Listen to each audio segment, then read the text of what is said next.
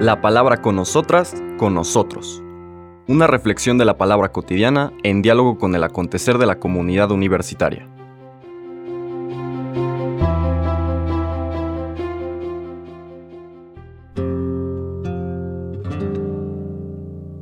Hola, buenos días. Bienvenidas, bienvenidos a la palabra con nosotras, con nosotros. Llegamos al final de nuestro mes, 31 de agosto, miércoles. Vamos a tener una lectura del Evangelio de San Lucas que de ahora en adelante nos va a estar acompañando en nuestras lecturas cotidianas. Empezamos en el capítulo 4. Los primeros capítulos de Lucas 1 y 2 son los evangelios de la infancia del Señor la vida oculta, como diría San Ignacio. Los otros nos posicionan un poco en la realidad del bautismo del Señor Jesús y eh, las tentaciones en el desierto. Y en este capítulo 4 al inicio está su primera actividad pública, según Lucas, que es leer el texto de Isaías en Nazaret y hacer la interpretación subrayando que es aquel, Él es aquel que ha venido a llevar a plenitud las promesas del Señor.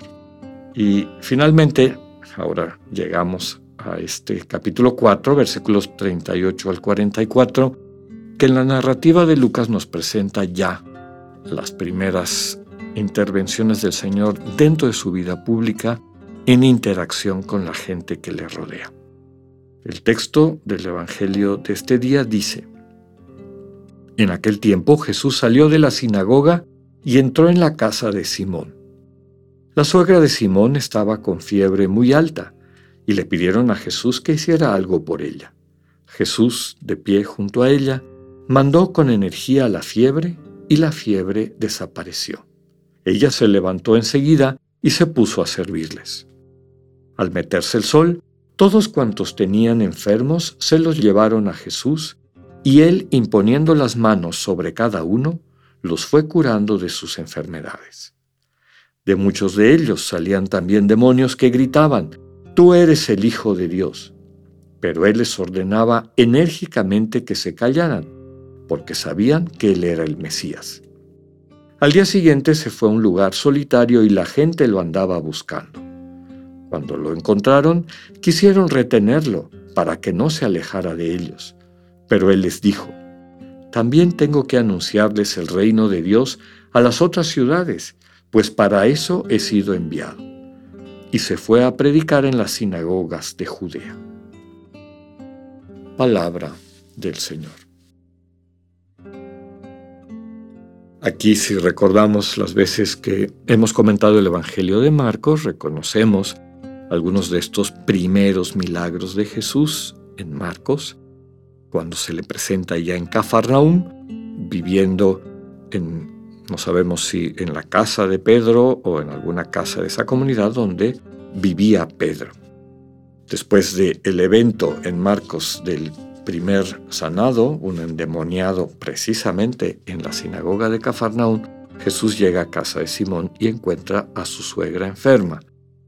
Lucas sigue otra cronología, desde luego tiene otra propuesta catequética, mistagógica, em, después de lo que les describía como inicio de, de todo su evangelio, nos presenta ahora al Señor ya viviendo en Cafarnaum y toma casi palabra por palabra el relato de la curación de la, de la suegra de Pedro. Nosotros no sabemos si Pedro seguía casado, en ningún lugar se habla de su esposa, si se habla de su suegra, la tradición de los padres de la iglesia subraya pues la piedad de Pedro, que a lo mejor ya no teniendo esposa, eh, sigue cuidando a la mamá de su esposa, en este caso a su suegra. No lo sabemos, son especulaciones. El Evangelio simple y sencillamente no nos la presenta. Aquí lo que habría que recuperar es que la piedad, es decir, el, cariño, la empatía de la gente por esta mujer, le lleva a pedirle a Jesús que la sane.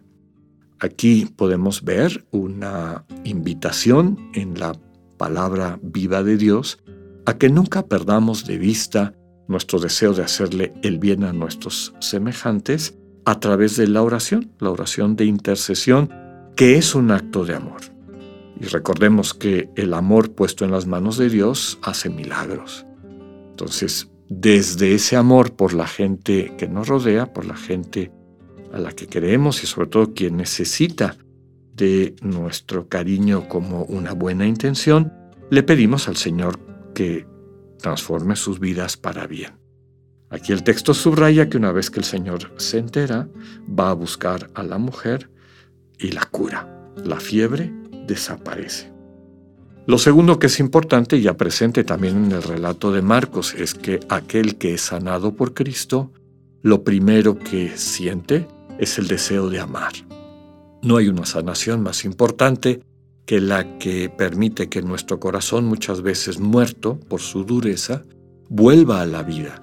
Y cuando ese corazón se levanta, vuelve a la vida, empieza a sentir nuevamente, empieza a entrar en empatía, en compasión por los hermanos y hermanas, es natural que experimente la misericordia, tener un lugar en el corazón para quien se siente miserable y busque la manera de remediar de forma concreta esa situación. Y eso es lo que hace la suegra del Señor, que se pone a servir, se pone a pues tratar de atender de la mejor manera posible las necesidades de quienes están ahí. Después intercala Lucas lo que vemos en Marcos, en este milagro de la curación del endemoniado. Aquí nos dice que muchos estaban endemoniados y cuando el Señor se acercaba le gritaban, tú eres el Hijo de Dios. No desde un reconocimiento de quién es para acatarlo, sino con el deseo de sabotear el proyecto de Dios en Cristo. Si seguimos viendo en el contexto de la manera de entender el mundo de aquella época, estos demonios eran parte, digamos que sustentaban una visión del mundo que impedía que el amor de Dios transformara las vidas de las personas. Entonces mantenían a la gente encerrada en relaciones de poder, de poder como imposición, de poder como maltrato a la otra persona, de poder como manifestación de la inseguridad en la intención de controlar a todas y a todos. En cambio, el proyecto de Dios no está sustentado en el poder, está sustentado en el amor, un amor que solamente se puede convertir en realidad desde el encuentro. El Señor Jesús lo sabe y sabe que tiene que interactuar con las personas en una lógica totalmente distinta a la del poder. Los demonios lo quieren obligar a asumir la imagen del Mesías centrado en el poder, en la venganza, en la destrucción de los romanos, en la glorificación de la dinastía de David, etc., que no tenía nada que ver con el proyecto que Dios tenía y tiene para su pueblo. Solamente podemos acceder a la vida plena, a la Zoe, a la vida eterna desde el amor. Y para el amor lo que se necesita no es este ejercicio de poder, sino la atención, la humildad, la confianza, la escucha finalmente, de manera que la comunicación de Dios que nos ama sanándonos nos capacite para transformar nuestras vidas. Por eso una y otra vez, cada vez que los demonios pretenden colgarle la etiqueta a Jesús del Mesías poderoso, Él los calla y los hace un lado.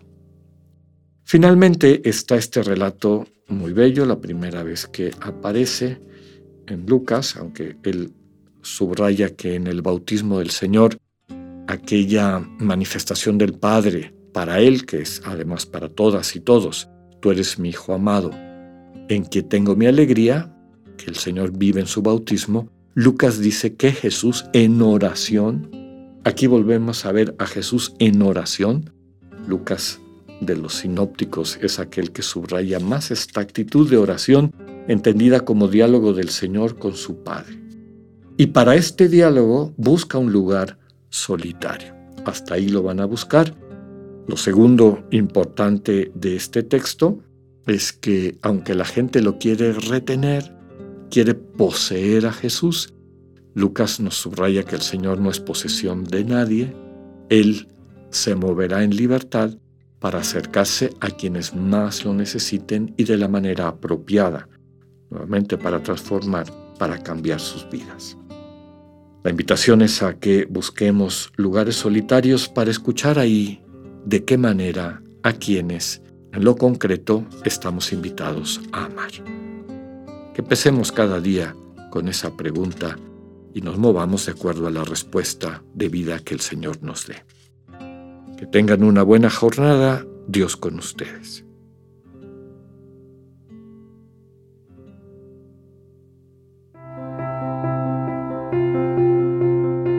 Acabamos de escuchar el mensaje del Padre Alexander Satirka. Escúchalo de lunes a viernes a las 8.45 de la mañana por radiveroleón.com o a través de nuestra app gratuita para iOS y Android. Radivero León, no todo está dicho.